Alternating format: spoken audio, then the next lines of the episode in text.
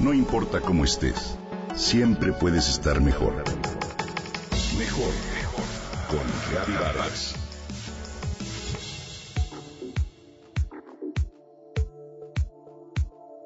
¿Tú cómo te llevas con los números?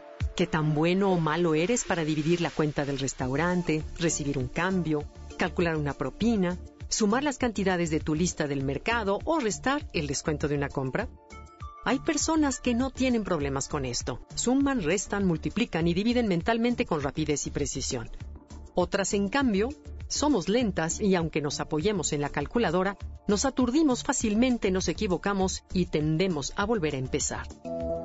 Pero ¿a qué se debe esto? ¿Por qué la relación con los números es tan diversa? Sin duda, hay una disposición natural hacia distintos tipos de conocimiento. Hay quienes se desarrollan como peces en el agua en el terreno de las matemáticas y el pensamiento abstracto. Y otras nos sentimos más cómodas cuando se trata de reflexionar, filosofar o escribir. Pero, en el caso de las matemáticas, suele haber un serio prejuicio que les pone la etiqueta de difíciles, aburridas, complicadas, incomprensibles y otros calificativos que estorban su proceso de aprendizaje, lo que impide muchas veces que se desarrollen algunas vocaciones interesantes. ¿Cuántas personas no han elegido su carrera universitaria a partir de la consigna de que no tenga números, cuando en realidad tal vez no sea tan difícil? Sin embargo, hay problemas de relación con los números que son verdaderos desafíos. Ese es el caso de un trastorno del aprendizaje denominado discalculia, que afecta por lo menos a un 5% de la población mundial y que consiste en la incapacidad para entender los números y las operaciones más sencillas es el equivalente aritmético de la dislexia y puede presentarse en individuos con una inteligencia y una memoria normales. Los niños con discalculia trazan los números de manera incorrecta, tienen gran dificultad para identificar los signos aritméticos y su capacidad para realizar cálculos siempre está por debajo de lo que se podría esperar de ellos de acuerdo a su edad o a su nivel escolar.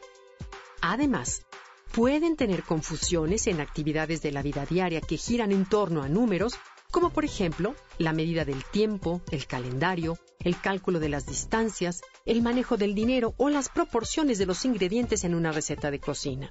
¿Qué hacer frente a esto? Hasta hace no mucho tiempo las personas con discalculia se enfrentaban a la incomprensión y a la presión escolar y social. Hoy, en cambio, se sabe que con estrategias adecuadas pueden desarrollarse normalmente y avanzar en sus aspiraciones académicas. Lo importante es contar con un diagnóstico acertado y no confundir la discalculia con algo mucho más frecuente a lo que los expertos han llamado ansiedad matemática. Ese sentimiento de tensión, angustia y bloqueo mental frente a los problemas matemáticos que puede aflorar en el momento de un examen o en las más sencillas tareas de la vida cotidiana.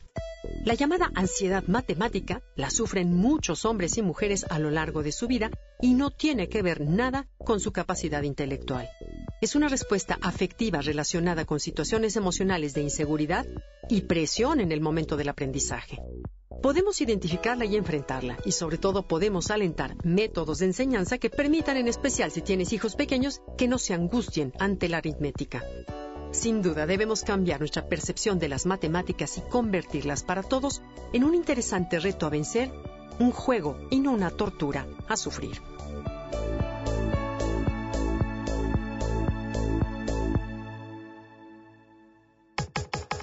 Comenta y comparte a través de Twitter. Gaby-Vargas. No importa cómo estés, siempre puedes estar mejor. Mejor con Gaby Vargas.